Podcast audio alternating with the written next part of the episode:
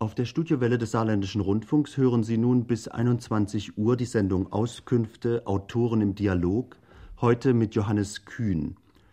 Redakteur am Mikrofon und Gesprächspartner ist Arnfried Astel. Johannes Kühn ist 1934 geboren. Er lebt in Hasborn an der Saar. Er schreibt Gedichte und dramatische Stücke. Sein Geld verdient er am Bau. Er ist Mitglied im Saarländischen Autorenverband Dreimal war er Stipendiat der Dramatischen Werkstatt in Salzburg. Dort wurde 1965 sein Stück Die Totengruft aufgeführt. Es gibt ein Lyrikbändchen von ihm, Stimmen der Stille, das im Verlag Die Mitte in Saarbrücken erschienen ist. Die Gedichte, die Johannes Kühn jetzt liest und die er eigens für diese Sendung geschrieben hat, handeln von seiner Arbeitswelt. Arbeitsseufzer. Bald, bald. Herbsthimmel sind an dem Lande Umgang in Wolkengewohnheit regenfrecher. Und morgens über der Armbanduhr zünden die Bauarbeiter, eh erst der Hackenschlag in den Boden fährt, eh erst der Schaufelzug durch den Sand knirscht, die Zigarette an. Über der Armbanduhr dicht, Blick an die Zeiger dabei, ohne Arbeitszwang noch, der dann beginnt. Ich auch tat es. Oft, dacht ich, wären doch die kommenden Stundenbürden wirklich Stroh. Und die Uhr samt der Zeit statt aus Stahl, o oh, aus Stroh, dass sie anzuzünden wären. Lieblinge. Viele Lieblinge hat der Vorarbeiter, da ich keiner war, schätzte ich es, denn die vielen anderen schätzten es keineswegs, da sie es waren. Der ist ein Liebling, weil er dem Vorarbeiter viele Witze in die Ohren flickt, wenn dieser welche verärgert braucht. Der ist es, weil in Gefahrsekunden ein Blitz in ihn fährt, mit dem er dann beispringt. Der ist es, weil er selbst gebrannten Schnaps zu Hause hat und manchmal eine Flasche mitbringt, die von Hand zu Hand tanzen kann, dann aber nicht mehr weiter, wenn sie in der Hand des Vorarbeiters ist und der, der sie mitbrachte, Halt sagt. Auch solche sind Lieblinge, die in siebzehn Minuten drei Bordsteine setzen, der Beton muss aber frostig sein und darf nicht schwimmen, sonst setzen sie an den Steinen ein paar Minuten zu viel. Und wer bis zum Arsch im Schlamm ausharrt, bis das sitzt, was sitzen soll, ist Liebling. In einer lustigen Viertelstunde hat er mal seine Lieblinge aufgezählt. Ich war nicht dabei.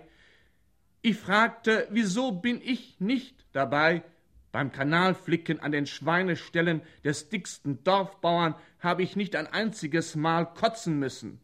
Du, sagte er, du bist mein Liebling, wenn du die Fresse hältst.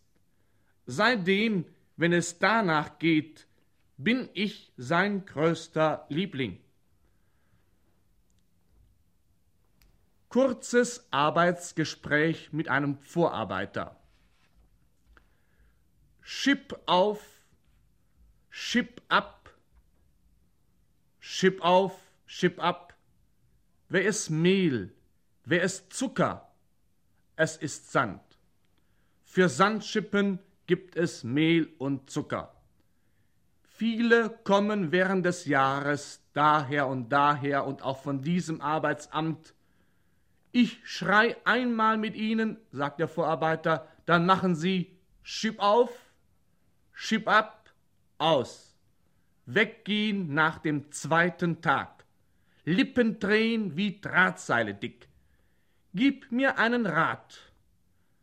Ich kann mein Schreien nicht entbehren, wenn ich sie so langsam atmend schippen sehe wie dich. Lass dir einen Rat geben, Vorarbeiter. Wenn du die leicht Streunenden von der Ecke überall halten willst, dann denk daran, sie fangen an, und haben keinen Schein in ihrer Tasche, aber Arbeit unter den Knochen und schreien von dir umsaust sie auch noch. Fang erst zu schreien an, wenn die erste Löhnung war. oder löhne sie am ersten Tag für fünf Tage aus, weil sie leer sind wie Pusterpumpen in der Hölle. Es ist was dran, sagt der Vorarbeiter. Wenn ich von acht so fünf halten könnte, ging ich ins Büro und ließ mich mit dem Vorschlag auch mal anschreien. Aber hör du nur, dass ich auch was auf dem Kasten habe. Löhne sie, wenn sie ohne Geld beginnen müssen, für fünf Tage aus und sie hauen am dritten ab. Schipp auf, schipp ab, schipp auf, schipp ab. Schöner Tag. Das Genügen der Schafe beim Malen der Kaulippen über Gras kam schon im Entzücken mancher Dichter in deren Zeilen. Graskauen ist gut für Schafe und Herren. Einfachen Männern, gleich mir, die nicht gut rechnen können, gelingt so das Leerschippen eines Grabens. Es darf nur zu schwer nicht sein, dann können wir den Schafen unähnlich fluchen. So pfiffen wir den Schlager. Zwei Geiger hatten sich die Füße verstaucht beim Fußballspielen, weil sie keine Fußballspieler waren, sondern Geiger neue Welle. Wovon ich erzähle, es war eine Langstrecke für Gasrohre ausgehoben worden. Der Bagger hatte einen rasenden Fahrer, rauf, runter, Löffelschlag, ab. Schön lag der Graben. Nur Regenwetter hatten seine Ecken abgewaschen, und wir mussten eine Sohle schaffen. Und die Maisonne sagte dreimal Guten Tag. Der Sand war leicht. Wir hatten Kindereien mit ihm und waren Männer und tranken Bier als Männer. Das war der dritte Mai. Unser Dümmster hatte den schlausten Wunsch und wackelte mit seinem Wasserkopf. Der war klar. Der dritte Mai soll Junge machen. Ja, wären wir noch Bauern. So ein Arbeiter hat auch oftmals einen guten Tag. Aber ein Bauer braucht nur eine gute Stute zu haben. Und im Jahr gibt es dreimal schwarze Füllen. Übertreib nicht. Feierabend. Es kann ein Mond sein, es muss kein Mond sein. Der Feierabend hat immer das beste Licht. Er hat es selbst mit dem Streichholzspähnchen. Dieser Wahrheit zählt sicher mancher Arbeiter seinen Lippenschlag bei, mag es ihm auch heute sehr gut gegangen sein unter der Sonne einmal wieder. Ich Junggeselle, der keinem Kind die Ohrlippe zu ziehen hat, denn es hätte vielleicht Großmutters Winterhandschuhe zu einem langen Faden entzwirrt. Ich, Junggeselle, brauch auch nicht, damit Gespräch sei, meiner Frau den gute Nachtgruß auf Französisch beizubringen. Den hätte ich vielleicht gelernt bei René, der bei uns besser verdient als in Frankreich. Ich, Junggeselle, wandernd, falt ich die Bilder des Abends ans Herz. Blauer Wald in abendlichem Maibogen, Nebelaufstand in den Wiesen, und die Fichten, wie gesellen sie sich dem Wandernden an. Ja, ich geh zum Waldgasthaus, und das fabelt mit Karten, Spiel, Lärm, schon aus hundert Metern her. Heut werde ich dem Wirt erzählen, der für Neuigkeiten drei Schalllöcher hat in jedem Ohr. Heut um neun Uhr schon fanden wir eine englische Fliegerbombe, Heut war eine Zeit, als wir die fanden. Waren das Zeiten, als sie fielen, seufzt der dann. Wirt, einen Schnaps gratis. Churchills Herz war drin. Wirt, einen Schnaps gratis für den Witz. Johannes Kühn, du hast hier Arbeitsgedichte vorgelesen und du wirst nachher nach diesem ersten Gespräch, das wir jetzt führen wollen, weitere Arbeitsgedichte vorlesen. Du hast diese Gedichte extra für diese Sendung geschrieben.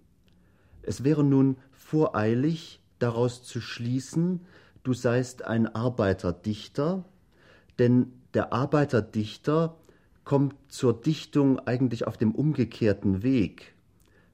Zunächst ist da die Arbeit und dann erfährt man, dass man ja auch schreiben kann und über die Arbeit schreiben kann. Du hast, wenn ich recht informiert bin, zuerst geschrieben und dann bist du zur Handarbeit gekommen. Du hast eine humanistische Ausbildung genossen. Vielleicht sagst du uns etwas über deinen Ausbildungsgang. Ja, ich habe humanistisches Gymnasium, drei Jahre Schauspiel, bin dann krankheitshalber und auch aus anderen Gründen, vor allen Dingen auch aus schriftstellerischen Ambitionen heraus, in einen Rückzug zu mir selbst getreten, habe dann nichts erreicht und bin äh, in die Arbeitswelt eingetreten, die mir dann vielfältige Bereicherung, vor allen Dingen ein finanzielles Auskommen gesichert hat. Das sind die grundsätzlichen Erörterungen dazu. Ich glaube aber nicht falsch zu denken, wenn ich annehme, dass Ihre Frage, Hastel, dahin zielt, inwieweit jemand mit humanistischer Bildung in einem Graben steht und arbeitet. Aber das ist gar nicht so schlecht, nicht wahr? Denn mit einer ausgesprochen äh, lateinischer oder griechischer oder halber lateinischer oder griechischer Bildung äh, kann man genauso gut eine Schippe und eine Hacke führen wie jeder andere Mensch auch. Ich finde da gar keine Schwierigkeit daran. Ja, es ist sicher keine Schwierigkeit. Und wenn du erlaubst, will ich dich auch, obwohl du mich gerade gesiezt hast, ja. weiter duzen, wie wir das sonst auch pflegen, ja, seitdem ja, wir uns näher kennen. Äh, ich wüsste doch zunächst, bevor wir sozusagen inhaltlich auf diese Gedichte eingehen und auf die Gedichte über Arbeit eingehen, wüsste ich äh, so etwas konkreter äh, deinen Werdegang. Du sagst, du bist auf ein humanistisches Gymnasium gegangen, wo zum Beispiel? Ja, in St. Wendel Missionshaus habe ich äh, bis zum Einjährigen das humanistische Gymnasium besucht und äh, bin dann anschließend krankheitshalber im Schwarzwald gewesen und habe drei Jahre die Schauspielschule als Hospitant besucht. Ich habe bei Professor Reckenwald Schauspiel studiert, und zwar drei Jahre. Und äh, bin dann anschließend äh, zurückgenommen auf mich selbst, äh, bestrebt gewesen, äh, zu dichten und vor allen Dingen zu dichten und habe mich dann dahingehend auch ausgebildet und weitgehend gebildet. Aber du bist ja ein sehr belesener Mann. Ja. Immer wieder merke ich das, dass du ja unglaublich gut Bescheid weißt. Du kennst deinen Hebel, ja. äh, du kennst deinen Hölderlin und ja. deinen Klopstock und du kennst besonders gut deinen Trakel. Ja. Und bist wahrscheinlich auch vom Ton Trakels beeinflusst. Ich lasse mich äh, zum Beispiel bei diesen Arbeitsgedichten äh, auch von anderen großen Meistern anregen. Ich glaube aber nicht, dass unbedingt äh, die bisher genannten Meister in der Tonart allein bestimmend gewesen wären, sondern es sind auch die äh, großen Meister, die für die Arbeiter sich vornehmlich eingesetzt haben, wie Brecht oder äh, auch die Amerikaner, die äh, diesen harten Ton haben. Auch selbst Hamsen, Knut Hamsen, selbst wenn er keine Lyrik geschrieben hat, oder Steinbeck, der auch wenig Lyrik geschrieben haben, bestimmen doch in etwa mit durch das Auswählen und die Tonlage, wie man es macht. Hebel würde ohne weiteres auch äh, durch die Blickwinkelauswahl dessen, was ich bringe, äh, mit seiner Gestalt ins Gewicht fallen. Aber Trakel oder Hölderlin weniger. Woran denkst du speziell bei Hebel?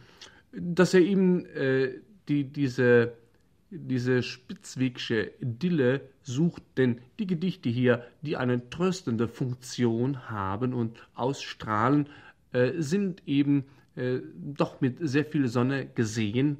Äh, und wer unter Sonne, also mit sehr viel Sonne gesehen, denn man kann aus der Arbeitswelt genauso die gewaltigen Gefahrmomente herausschälen, nicht wahr? Äh, das wirklich Dramatische, das genauso gegeben ist, oder ein Mann, der, der, der unheilbar krank ist und noch einen Monat arbeiten will, um eben seine Rente zu erhöhen und so weiter, wo eben auch strapaziös, gewaltiges äh, gelitten wird äh, was auch da ist, genau das ist in meinen Gedichten nicht da. So keiner glauben nicht, weil dass die Arbeitswelt sich eben so fein und nett abspiele, wie sie hier gezeigt wäre.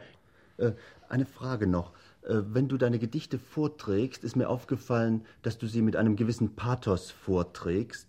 Äh, kommt das von deiner Ausbildung als Schauspieler? Kommt das von der speziellen Schauspielschule, die du besucht hast? Oder kommt das vielleicht von einem gewissen dichterischen Selbstverständnis, das du hast? Ja, ich kann, ich gebe das, darauf folgende Antwort. Einmal habe ich recht viele schwungvolle Gedichte geschrieben und Hymnen und von daher hat sich natürlich dieses hohe äh, Stelzen der Stimme ergeben. Andererseits, äh, ich setze eine stoische Haltung der Arbeiten der Welt entgegen. Das heißt also, dass ich auch eine männliche Tonlage beim Bewältigen der Arbeit im Gedicht anwende und dass eben auch äh, ein gewisser Stolz, was das Arbeitsleben angeht, einem innewohnen darf, wenn jemand Gedichte darüber vorschlägt, auch wenn sie hier ins Spitzweghafte, äh, hier sage ich, ins Spitzweghafte gebrochen sind. Ich meine, dieser männliche Ton ist etwas besonders Gutes in deinen ja, Gedichten. Ich ja. finde das besonders wichtig, dass du nicht sentimental vorgehst ja, oder larmoyant in Bezug auf die Arbeitswelt, dass du das mit diesem männlichen Stolz vorträgst. Obwohl ich äh, hier ohne weiteres sagen kann, ich bin nicht der beste Arbeiter in der Firma gewesen, sondern immer das fünfte Rad. Äh, und ich kann versichern, dass äh, die, diese humanistische Bildung allein dafür nicht ausschlaggebend ist. Aber man muss die Brechung sehen, dass ich et etwa mit sehr viel späterer Zeit in diese Arbeitswelt gekommen bin, während die Arbeiter, die mit mir gewesen sind, von jung auf ihre Muskeln gestellt hatten, während meine schlaff und schwach gewesen sind. Es ist genauso, wenn Sie einen äh, 25-Jährigen plötzlich äh, mit griechischen äh, Verben füttern, wird er die Kaumuskeln nicht so schnell aufbringen, um sie zu deklinieren, als jemand, der einfach mit neun oder zehn Jahren, wenn äh, sein Lerngeist dementsprechend bedeutender ist, an diese Dinge gerät, vorausgesetzt auch bei jeweiliger Begabung, selbstredend. Aber äh, die Begabung äh, zu schippen, nicht wahr, würden Ärzte sagen, nicht wahr, haben natürlich sehr viele. Es gibt natürlich auch Leute, die weniger entwickelte Muskeln haben. Aber man kann sie entwickeln. Aber bei mir sind sie nicht entwickelt gewesen. Ich bin eben immer etwas zurückgeblieben dort bei diesen Arbeitern. Aber das hat nichts zu sagen, nicht wahr? Ich habe mich dann äh, eben doch angestrengt, nicht wahr? Und bin dann immer mitgeschwommen. Na, und durch diese Verzögerungen hast du vielleicht doch eine Reserve, die dich zu einem Vorsprung auch bringen kann und wie ich vermute bringen wird. Äh, ich denke, dass die Tatsache, dass du nicht deinen ursprünglichen Plan verwirklichen konntest, nun von deiner Schriftstellerei zu leben, dass du also diesen Umweg gehen musstest, wieder zurück in einfachste Handarbeit als Erdarbeiter in einer Baufirma, praktisch Hilfsarbeiter geworden bist, dass du da doch eine geistige Reserve entwickeln konntest und deinen Kopf und dein Hirn und dein Herz betätigen konntest, so dass du eigentlich instand gesetzt bist, eine große Literatur zu liefern, wie man sie eigentlich schon für überholt hält. Ja, der Vorteil, äh, den du anschneidest, hat vor allen Dingen auch psychologisch an Gewicht und an Gesicht darin, dass beispielsweise Menschen, die äh, klein sind äh, und eben aus diesem Grunde zurückgesetzt leben, eine kritischere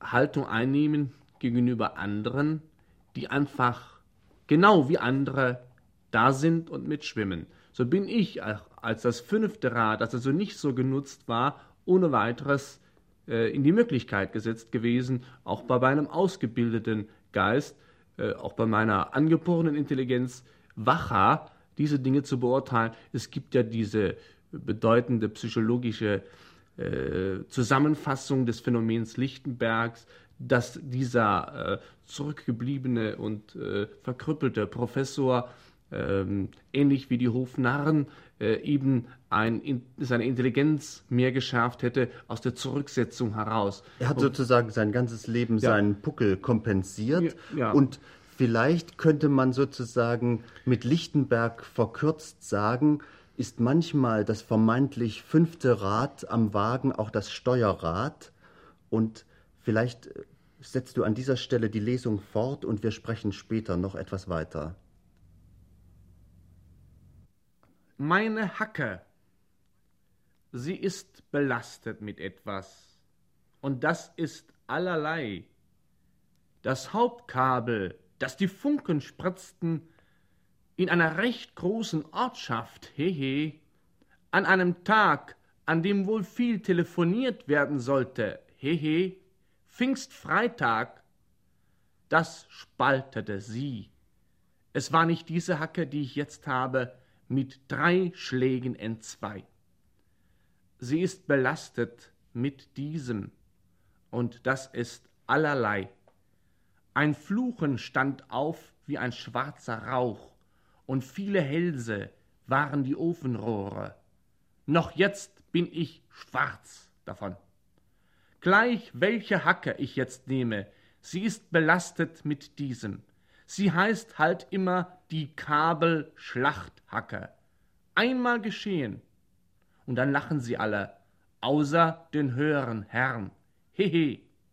Nach den drei Schlägen und dem entsprechenden Spritzfunken saß ich auf dem Arsch.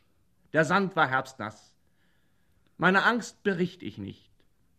Genugtuung empfand ich noch lebend eines Weibs wegen, das wie eine Ameise sonst am Graben auf und abflitzte, dass die heut keine mehr durch einen Draht was zuflüstern könnte.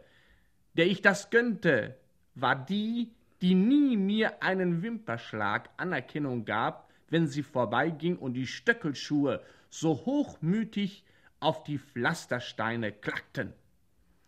Nur noch das Amtswesen um die drei Schläge. Strafe gab es nicht. Eine Unterweisung gab es. Dieses Kabel war nicht abgedeckt mit Backsteinen. Die Arbeiter der anderen Firma vor uns, die es gelegt haben, leichtsinnige Idioten, die sind längst in alle Winde weg, sagte der Chef, der angefragt hat bei der Verlegerfirma. Und zwischendurch sei auch mal aufgeworfen worden von andern. Deckt eure Kabel immer ab, hier seht ihr's ja, damit der nach euch hackende Arbeiter nicht am Stromschlag stirbt und ihr unbewusst zu Mördern werdet. Von dieser Geschichte macht eure staunenden Klappen zu, haben alle meine Hacken den Namen Kabel Schlacht Hacke. Meine Schippe Drei Monate bin ich dieser Schippe treu. Drei Monate ist sie mir treu. Diese Beschreibung atmet Liebe und atmet Hass, aber alles in allem, der Erfinder soll keinen guten Tod gestorben sein. Aber die alte Frau, der ich nebenher im Garten den schwarzen Grund umgeschippt habe, was habe ich geluchst, dass mich sonst keiner sah, von dem Beet in dieses Beet, es gab einen Liter Klarwasser, das im Hals brennnesselwarm herunterläuft, die sagte, so gefiel ihr noch keine Schippe wie meine. Die alte Frau ist nicht die Schwester meines Arbeitsgebers, der nämlich ist manchmal so gut gelaunt, dass er keine gute Schwester haben soll. Meine Schippe hat eine Käfte an der Blechrundung, Nahkampf mit einem Stein. Meine Schippe hat oben am Griff eine Farbtönung wie aus Beize. Meine Herren, mein Handschweiß.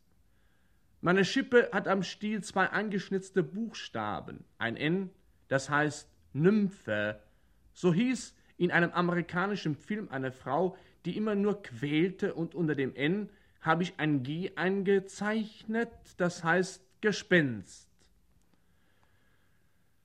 Alle lachen nicht mehr, diese Zeichen weisen aus, dass diese Schippe mein ist. Die halt ich in Ehren, die halt ich in Ordnung, nach dem Gesetz, das ich gefällig mit ihr schippen will. Ein neuer nur, so einer kann das wagen. Hat sie kurz mal geholt, beinahe hätte ich ihm eine geknallt, die Buchstaben auf dem Stiel aber sagen ihm, dass ich mit der Hand auch schreiben kann, nicht nur schippen. Au Backe, pass auf! Nach dieser Kurzbeschreibung glaube keiner, dass die Sache mit meiner Schippe auch so eine feine Sache sei. Das füg ich der Kurzbeschreibung noch bei. Die Schichten mit ihr sind doch viel länger. Wir fällen einen Baum in der Zuglinie unseres Gasrohrgrabens steht schwernackig eine jahrhundertstarke Buche, die könnte eine ganze brechende Wolkenwand stemmen, die muss weg. Um ihr noch menschlich unsere Ehre anzuzeigen, hängen wir einige Tage vorher noch in ihrer Nähe arbeiten wir schon an die tiefer hängenden Äste unserer Jacken, dunkelblaue Trauerfahnen. Am Samstag sägt die Ehrenkolonne den Baum um. Wie das geht, habt ihr bestimmt schon im Film gesehen. Heut kann man ja in der Bildecke der Weißflimmernden in unseren Wohnungen erleben, wie gar eine Alpenblume das Höschen auszieht und pinkelt. Aber was wir neben der Sonderlöhnung an diesem Tag außerdem heimbrachten, Arno, drei Jungraben aus dem Nest in der Baumkrone, richtig, es war Mai, Sigi, schlug ein Zeichen aus der Rinde, eigenartige Kreuze darin, die es heute nicht mehr gibt, wem er nur Angst damit machen will. Drei Kugeln aus Blei fand Hanno beim Zersägen. Die sind bestimmt von einer Erschießung. Der Angebundene stand hier, sein Herz war da. Reißigstäbe, zwanzig schlug sich Karl ab zum Erbsenstecken. Seine Frau pfeift ihm auf Blumen, wenn sowas nötiger ist. Ein Knorrenstück, 80 auf 80. Buchenholz flammt gut, altes, gut getrocknetes, nahm sich Arnold mit. Der lässt es abbrennen in der Neujahrsnacht. Er hat eine Hütte. Ich hatte genug daran, dass ich sah, dass sie zusätzlich zu ihrem Lohn noch etwas bekamen, was sie aus der Sache heraus, so eine uralte Buche bringt Glück, etwas ergriff. So eine Buche hat's in sich. Wir waren klatschnass. Das Samstag Badewasser muss doppelte Kraft haben. An einem Platz. Immer bist du in dieser Welt an einem Platz. Seit wir geboren sind, wie wir Erwachsenen Arbeiter wissen aus recht wenigem. Worüber unser eins auch seufzen kann und worüber auch geseufzt wird, das ist, Zufälle fliegen wie lose Spottvögel bei. Sag mal, auf einem Platz von zwei auf zwei Metern musst du mit Hacke und Schippe ein Meter zwanzig tief grad an einer Frühlingsstraße. Da begibt sich so hin. Fahrräder, klingellebendig, in den Silberspeichen blitzt es, biegen heran, biegen ab. Die draufsitzen, Jungen rufen, Lehmeister, weiter, und das, weil ich grad innehalt und schau. Ich hab Durst, ich hab nichts mit. Ein Limonadenauto fährt und die Kasten klirren auf dem Auto in den Wegpfützen abgelegene Landstraße. Nein, Kollege hält nicht.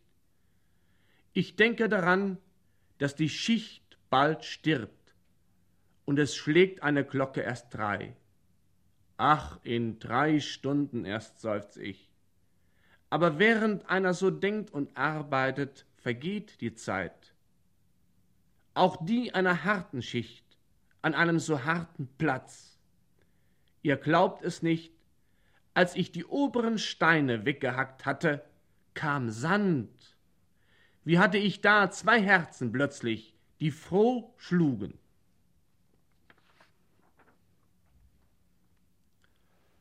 Ein Arbeiter im Herbst.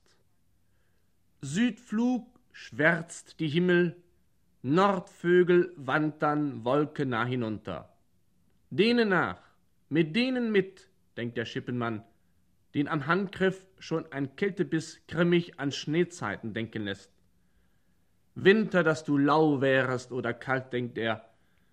Wenn er mit Schneemassen niederstürzt, schwere Hämmer aus Frostkälte den Boden hart klopfen, dann kann er, der Arbeitsmann, am Herd stehen.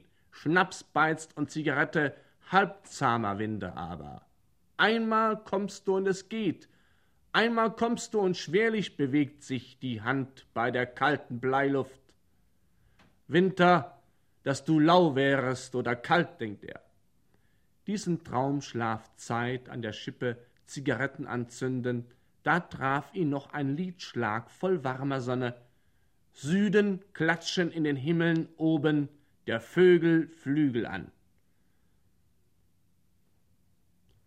Ohr selbst ist die Mittagsstille. Ohr selbst ist die Mittagsstille. Abgelegen eine Straße hat Kornfelder sommerlich an ihrer Seite. Hier wird eine neue Straße gebaut. Heute Mittag um zwei werden die Arbeiter angewiesen vom Vorarbeiter, der das in drei Sätzen macht, denn die blaukittligen Männer wissen aus viel Zeit und Straßenbau fast schlafend wie.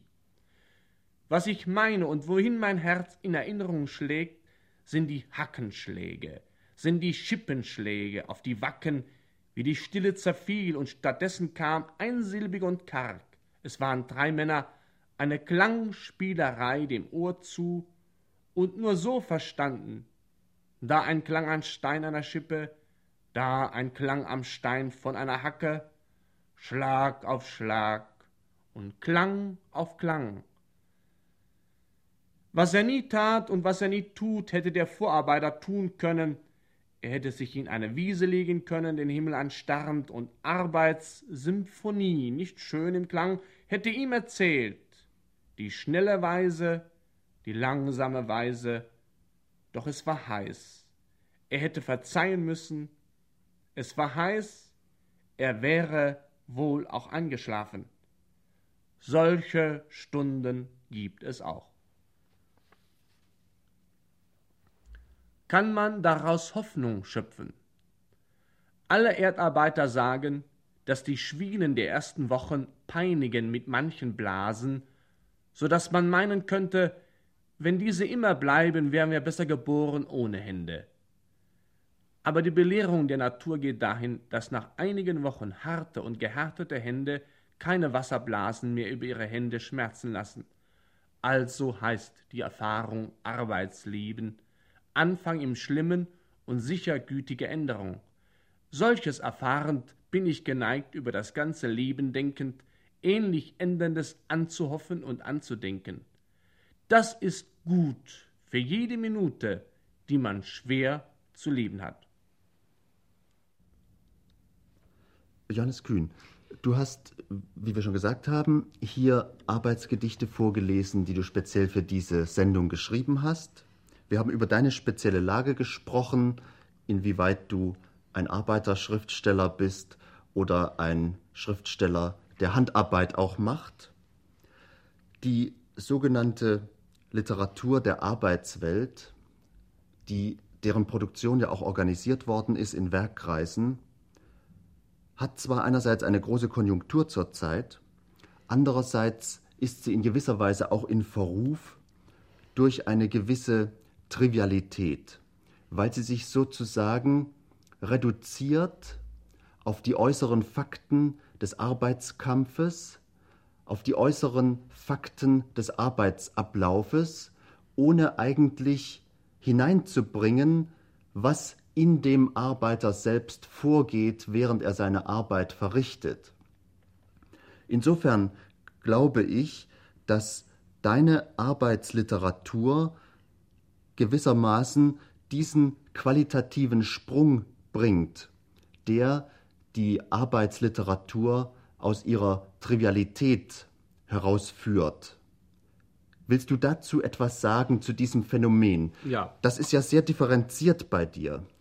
Ganz kurz, äh, die Arbeit ist eine, ist eine menschliche Erfahrungsweise und eine menschliche Notwendigkeit. Äh, in der Arbeitswelt, in der ich gestanden habe, in der des Erdarbeiters, kann ich versichern, dass diese Arbeit so menschlich, wie sie von den Zwängen her und wie sie von der Menschlichkeit des Einzelnen her geleistet wird, eben auch den Erfahrungsbereich bieten, den ich hier bieten konnte. Ich gebe zu, dass am Fließband, äh, wo ich auch schon gearbeitet habe, allerdings in den Ferien, äh, eine dementsprechend andere Arbeitsweise gegeben ist. Aber genau diese Erdarbeiten haben durchaus eine gewisse Prägung vom Bau und vom Bauern her, wo eine gewisse, eine gewisse, sage ich, gemütliche Gebrochenheit gegeben werden kann, die ich auch hier ausgewählt habe. Es gibt allerdings auch hier äh, einen Moment, äh, wobei jemand sagen kann, es ist gefälscht. Das heißt also, wenn die anderen Akzidentia äh, genannt werden und die sind genauso Notwendigkeit. Ich habe aber, weil Dichtung auch eine tröstende Funktion hat und weil der Mensch sich auch in allen Lagen immer an das Angenehmere erinnert wissen möchte, einmal solche Phänomene ausgewählt. Ich will dann noch auf eine andere Sache zu sprechen kommen. Du bist für mich ja ein ganz besonderer Dichter. Ja, entschuldige, entschuldige, dass ich das so allgemein feststelle. Und zwar aus einem besonderen Grund. Nämlich, man kann dich eigentlich an jeder beliebigen Stelle anzapfen und du schreibst ein Gedicht. Und zwar nicht irgendein banales Gedicht, sondern ein äußerst differenziertes Gedicht. Zum Beispiel waren wir ja hier in dieser Sendung in der Lage, dass wir noch etwas Zeit hatten. Und da hast du gesagt, kein Problem. Da schreibe ich noch zwei Gedichte dazu. Und mit diesen beiden Gedichten werden wir nachher auch unsere Sendung beenden. Wie erklärst du dir das, dass du sozusagen immer abrufbar bist auf einen dichterischen Ton? Die Mischung zwischen Topos, das heißt also Bekanntem, und von Neuartigem, das zusammenzuwerfen, ergibt jeweils etwas, was ein Gedicht ausmachen kann, sofern man das verbindet. Ich möchte also sagen, dass bei diesen beiden neuen Gedichten jeweils zwei Punkte vorhanden sind. Der Topos und das Neue. Der Topos ist bei der Gedicht Schwarzarbeit eben die Schwarzarbeit, dass sie auf der einen Seite dass die Schwarzarbeit altbekannt ist, dass sie ein bisschen negiert wird. Und äh, der Witz darin, dass auf der einen Seite einmal gespart wird und zweimal gewonnen wird. Das ist das Neue. Ich, ich baue zu altem Bekanntes. Bei der Sache mit der Sonne, wir werfen die Sonne herunter, ist eben der Bereich bekannt, nicht wahr, dass äh, gewisse Kapitalisten die Menschen quälen. Dass aber, der, äh, dass aber Phänomene anderer Art auch Kapitalisten sein können, wie zum Beispiel die Sonne, gegen die keiner etwas machen kann, dass die schlimmer sind als die Baumeister und dass ba den Baumeistern eben auch die Sonne angelastet wird. Das ist die neue Sicht. Das heißt also, der Topos wird mit einem neuen Akzidenz verbunden und meiner verbale Leistung. Das ist Routine. Das heißt, die Unterdrückung ist nicht das einzige Leid. Es gibt auch neben der Unterdrückung, die ein großes Leid ist, anderes Leid, das weltimmanent ist. Wir werfen die Sonne herunter. Können Sie sich, meine Damen und Herren, vorstellen, dass sich starke Männer mit Hacken in einen Boden schlagen und bärenstark sind und bärenschwitzend stehen, dass diese plötzlich ihre Hacken erheben und gegen die Sonne schleudern? Welcher Film nimmt sich dieses Motivs an? Denn diese große Lichtkapitalistin, denn diese große Wärmekapitalistin quält mehr als der Baumeister, der alle Wochen nur einmal kommt und kurz seine Lippen kraus zieht.